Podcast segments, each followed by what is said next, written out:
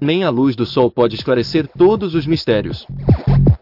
Ufologia, parapsicologia, criptozoologia, mistérios em geral. Os acontecimentos que se escondem nas sombras do nosso mundo são encontrados.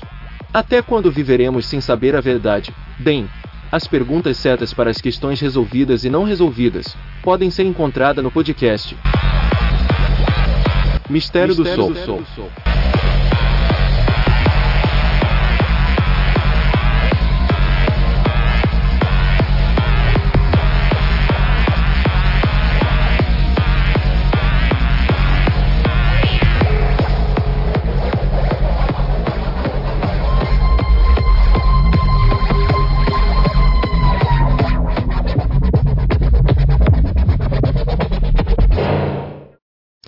Olá, como vão vocês? Aqui é o Alex BR do Mistério do Sol, iniciando um episódio muito legal para quem gosta da criptozoologia, dos mitos, lendas e afins. Bom, eu vou resumir então durante um período aí, é, sempre alternando episódios. É, por exemplo, neste livro que eu acabei de mencionar, quer dizer, não mencionei ainda, o 101 Amazing Mythical Beasts, ou seja, 101 é, adoráveis criaturas míticas, escrita por, por o tal do Jack Goldenstein. Na verdade é bem resumido, sabe? Não tem muitas informações, só tem assim um resumo mesmo para quem quer conhecer 101, é, quer dizer, 101 criaturas míticas, né? Que vai de, que ele divide né, as europeias, as clássicas, é, criaturas clássicas, europeias, modernas e afins, africanas, é, etc., de vários lugares. Né? Então estou com o livreto, né, que é escrito em inglês. Você poderá, ao invés de comprar o livro, você pode escutar aqui mesmo. Então, neste episódio você vai conhecer 10 criaturas cujo quais eu já coloquei no Facebook né, as imagens, a ilustração é, na, na página Mistério do Sol. Então vamos a este episódio. Mistério do Sol 2021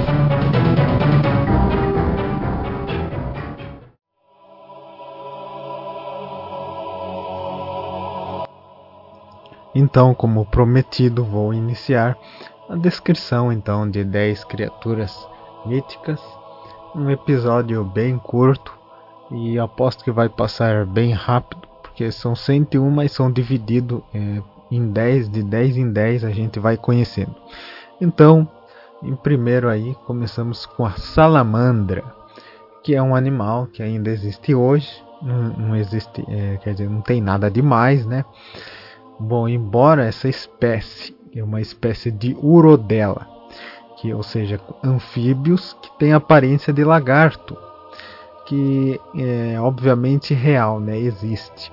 E as civilizações clássicas acreditavam que ela tinha propriedades ocultas. Por exemplo, é, embora o Plínio, o velho, né, que é um o Plínio Velho é um naturalista romano. E embora ele fosse é, bastante inteligente, né, o Plínio, conhecido como mais velho, por mais que ele fosse inteligente o suficiente para saber distinguir a, salaman a salamandra dos lagartos reais, é, num sentido taxonômico, é, ele também acreditava que eles poderiam extinguir o fogo com os seus corpos, né, apagar, apagando o fogo. O Talmud, né, que é um texto rabínico judeu, para quem não conhece o Talmud, vamos falar Talmud ou Talmud, afirma que untar, né, se untar com o sangue de uma salamandra, o tornará imune ao fogo. E alguns acreditavam que a criatura era tão venenosa que apenas por subir em uma árvore, árvore envena, é, envenenaria tanto seus frutos que qualquer um que comesse, até mesmo sendo uma única mordida, morreria imediatamente. Então aí vemos uma criatura que na verdade ela existe mas o mito aí fica por parte das suas propriedades ditas mágicas, né, que podem extinguir o fogo, etc e tal. Talvez você já tenha escutado em vários filmes ou livros sobre essa salamandra, né, quando se trata de fantasias com bruxarias, etc. e tal. Bom, então para, o próximo, para a próxima criatura. A próxima criatura, então, dita aqui no livro, né, a descrição, é o fauno. Né, o fauno que é metade humano e metade bode. O fauno da mitologia clássica é frequentemente relacionado ao deus da madeira, o Pan, deus Pan, para você quiser pesquisar. Lembrando que várias, vários nomes mencionados aqui é, estarão na descrição né, do episódio. Então, para você não se perder, né, quiser pesquisar depois, estará tudo marcado. Então, às vezes é considerado, é considerado amigável, né, ajudando os humanos perdidos quando está em necessidade, né, o fauno, quando as pessoas se perdem na floresta e tal, mas outras vezes cruel, causando intenso medo em viajantes em locais remotos da floresta. As criaturas são frequentemente retratadas na arte tocando flauta. Então aqui vale lembrar, isto não está no livro, né? Óbvio que agora é eu que estou falando, é, que eu já, é, quem nunca ouviu falar da caipora?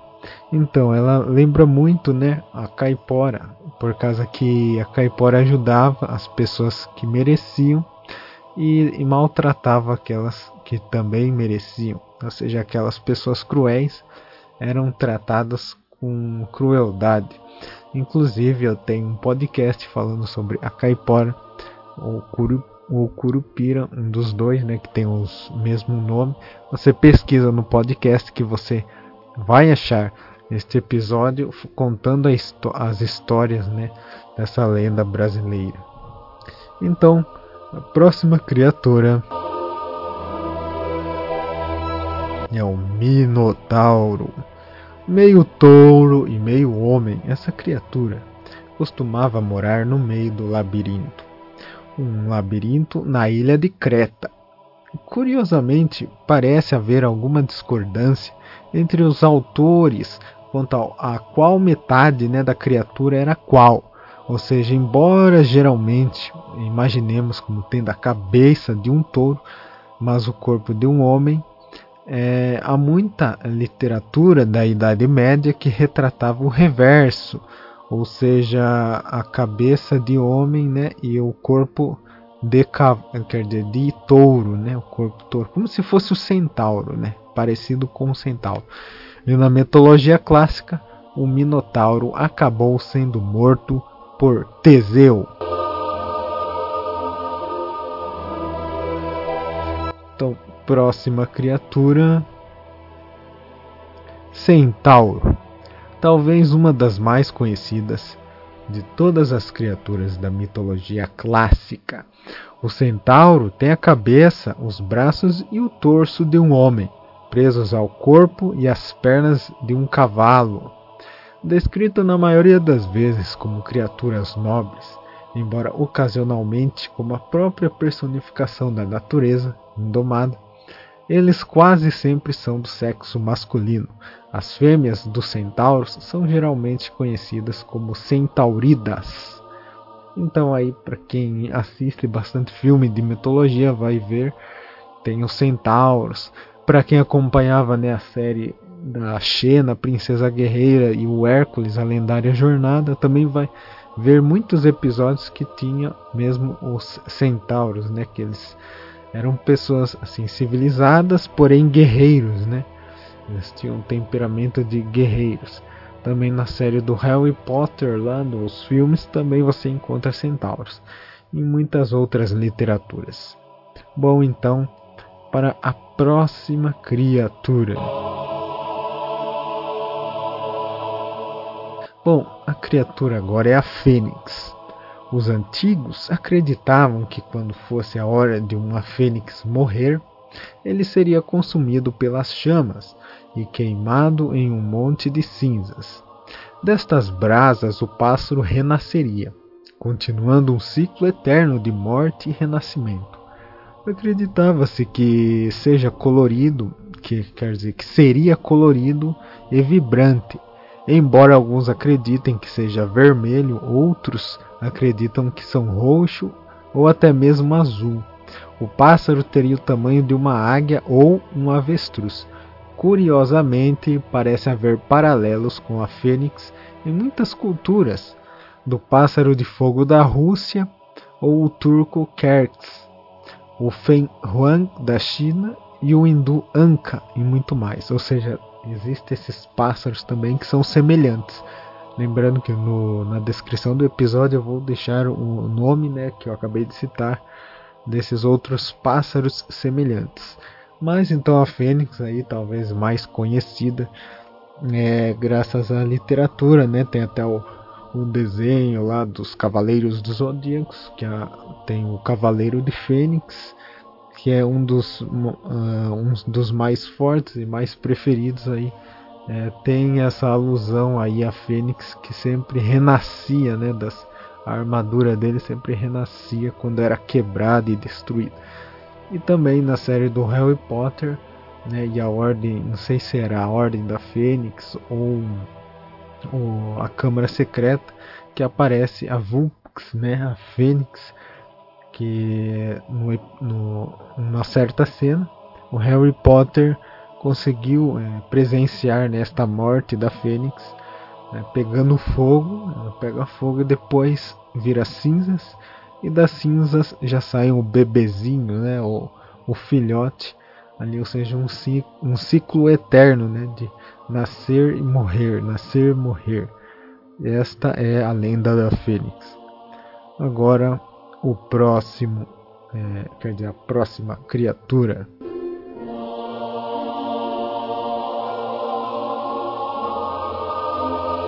lobisomem. Embora a crença em um híbrido humano e lobo, humano-lobo, tenha sido popularizada na na Europa na Idade Média, há muitas referências a essa fera na literatura clássica. Por exemplo, dizia-se que uma tribo chamada Neuri tinha capacidade de se transformar em lobos por vários dias do ano. E Plínio nos conta como um homem se transformou em lobo depois de colocar suas roupas em um freixo, ou seja, freixo é uma árvore, né, mitológica também, né? Se você pesquisar, você vai ver que ela tem uma certa lenda. Então ele deixava as roupas ali no freixo e ia nadar no lago. É, e se transformava, né? É certo, porém, que foi por volta de 1500 anos depois que a lenda do lobisomem assumiu a forma que conhecemos hoje, com indivíduos é, infligidos com a doença após serem mordidos. Né? Quando você é mordido, você se transforma, pega como se fosse o zumbi, né? É, comparando. Em algumas lendas, a capacidade de transformar é opcional, enquanto em outras é forçada ao sujeito quando a lua está cheia e, no entanto, a maioria das fontes concorda que um lobisomem pode ser morto por uma bala de prata ou flecha com a ponta de prata. Então aí temos nessa talvez a lenda mais conhecida no mundo todo, tem por diversos países, se você pesquisar, né, no Brasil, as lendas, os antigos sempre contam, né, a lenda do lobisomem que é real e também nos Estados Unidos e tantos outros lugares, né? Como ele disse aqui, na, se popularizou ali, nasceu mesmo ali na Europa, nessa lenda, na Idade Média. Então essa é uma das mais conhecidas, talvez aí, é, ser mitológico. Mistério do Sol 2021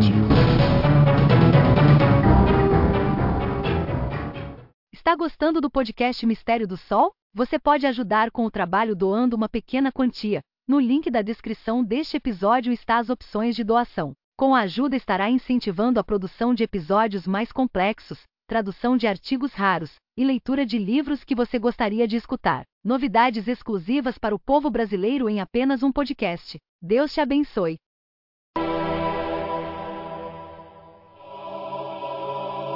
Bom, agora vamos ver o que fala do unicórnio neste pequeno livro. Unicórnio, então. A crença nos unicórnios né, são cavalos essencialmente brancos ou prateados com um único chifre na cabeça remonta a milhares de anos, mesmo antes dos tempos gregos e romanos.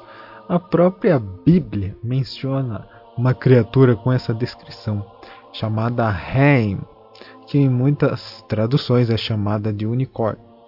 Então aqui deixa eu frisar bem é Reim, é R-E, E com acento e o M. Vai estar na descrição também. Porém, eu nunca ouvi falar né, sobre esse tal de Reim na Bíblia. Para quem sabe, pode deixar o comentário lá no Facebook mas eu nunca, pessoalmente, nunca ouvi falar né, nesta palavra, né, Hain, que também diz que em algumas é, é, traduções é chamada de unicórnio. Bom, curiosamente, os gregos não consideravam o unicórnio um animal mitológico. Estavam absolutamente convencidos de que existia é, na Índia o animal foi até descrito em detalhes intrincados, incluindo seu chamado, né, ou seja, sua voz, que foi dito ser um grave ruído baixo. Na, na Idade Média, as pessoas acreditavam que o unicórnio era mais um animal da floresta que só poderia ser capturado por uma virgem. Ao ler as descrições antigas do unicórnio com mais detalhes, alguns hoje suge é, suge é, sugerem né, que elas podem realmente se referir ao rinoceronte. Por mais estranho que isso possa parecer, leia o que você pode ver né, desta citação do Marco Polo, que os unicórnios são. Né, o Marco Polo é um explorador, e basta você pesquisar, bastante conhecido. Então ele diz: pouco menores do que elefantes. Eles têm cabelo de um búfalo e pés como os de um elefante. Eles têm um único chifre, grande e preto, no meio da testa. Eles têm uma cabeça de javali. Eles passam o tempo chafurdando na lama e no lodo. Eles são brutos e muito feios de se olhar. Então ali, né, também o unicórnio, uma das, dos mitos, né, o símbolo do mito e da fantasia daquilo que não existe. Então talvez o Marco Polo estivesse vendo o rinoceronte. Não se sabe, né? Talvez po, po, é, não possa ser nenhuma coisa e nem outra, né? Pelo que ele diz ali que tinha é, cabelo de búfalo, né? E o rinoceronte não tem cabelo. Então nós não sabemos o que seria, né? Seria mesmo um unicórnio? Bom, para a próxima criatura. Arpia. Então, a arpia, é, que aparecendo na mitologia grega e romana, as arpias eram pássaros com rostos humanos, femininos, ou seja, eram os pássaros mulheres ali, né, que tinha a cabeça de mulher. Embora nos primeiros escritos que encontramos a aparência das criaturas seja é, descrita como bela, a opinião pública parece ter mudado com o passar dos anos, e na época dos romanos elas eram consideradas horrivelmente feias. De acordo com Virgil, quer dizer Virgílio, né, o Virgílio, havia três arpias que se chamavam Aelo, Ossipet e Calaino. Aelo, que significa a veloz da tempestade, e Ossipte, a asa veloz, e Calaino, a escuridão. Então esses nomes também estarão na descrição para você pesquisar. Bom, as criaturas terríveis permaneceram presentes na literatura principal por mais de mil anos. Com o Inferno de Dante, né, que é aquele livro foi escrito na Idade Média, detalhando como aqueles que cometeram suicídio enfrentam sua punição em uma floresta infestada de arpias torturada, é, torturando, né? Ou seja, a pessoa ia para o inferno, daí era torturada por estas arpias quando as pessoas se suicidavam. Né? Essa é apenas uma historinha, não se esqueça disso, do inferno de Dantes, uma literatura. Então, para a próxima criatura. O grifo. Bom, o grifo é frequentemente também é soletrado como Griffon, né? G R Y P H O N. O Griffon é esta criatura que tem o corpo, a cauda e as patas traseiras de um leão, mas a cabeça, as asas e as patas dianteiras de uma águia. O Griffin era considerado poderoso e majestoso combinando a natureza dos reis das feras e dos pássaros, ou seja, ali né, a, a máxima simbologia né, da força, tanto no ar como na terra, que é o leão né, e a águia, né, os símbolos aí de poder. E sempre foi dito que eles guardavam tesouros ou posses de riqueza incalculável. Curiosamente, a crença da criatura data é de mais de 5 mil anos, com alguns historiadores especulando que os antigos egípcios e persas podem ter identificado erroneamente restos de dinossauros encontrados perto de uma mina de ouro. Então aí mais um, um mito, uma lenda, um ser mitológico que muitos conhecem. Bom, nos filmes o que a gente mais lembra aí é na, na série de filmes Harry Potter, que também tem um grifo, né? Que, que, que é chamado bicurso, né? Quem não se lembra desse pássaro? Então aí tem uma referência para quem quiser assistir. Próxima criatura, né? A próxima e a última deste episódio. Cerberus. Os Cerberus, né, também conhecido conhecido como Hellhound, este cão de várias cabeças, ou é, quer dizer, com várias cabeças, mas também é representado sempre com três cabeças. Mas, porém, aqui na descrição diz que ele tinha juba de cobras, né? Isso muitas pessoas não conhecem. E a cauda de uma serpente e as garras de um leão, que guardava a entrada para o submundo e era responsável por impedir que os vivos entrassem ou os mortos escapassem. Era uma espécie de porteiro ali, né, de guarda. Há muito debate sobre o número de cabeças que o Cerberus possuía, enquanto o consenso geral é três. Algumas fontes dizem dois, e, e ainda outras sugerem até cem cabeças. Considerando que Orfeu disse que é, ele disse ter persuadido Cerberus a dormir com a música. A Eneida de Virgílio conta como ele caíram em um sono profundo depois de comer bolos de mel drogados. Então aí mais uma vez existe a referência deste ser, porém não igual na descrição que foi dita é, neste episódio. Que tem o Cerberus, né, que era o cãozinho fofo ali do Hagrid, né, na série de filmes Harry Potter, também existe essa referência. Na verdade, no Harry Potter existem muitas referências, né, que tem a salamandra, tem o grifo, o lobisomem, o centauro, você também encontra. É, então, todos da, quase todos da mitologia estão ali no Harry Potter, se você perceber isso. Né, tem o grifo, é, a pedra, né, a pedra mágica, etc e tal. Mistério do Sol 2021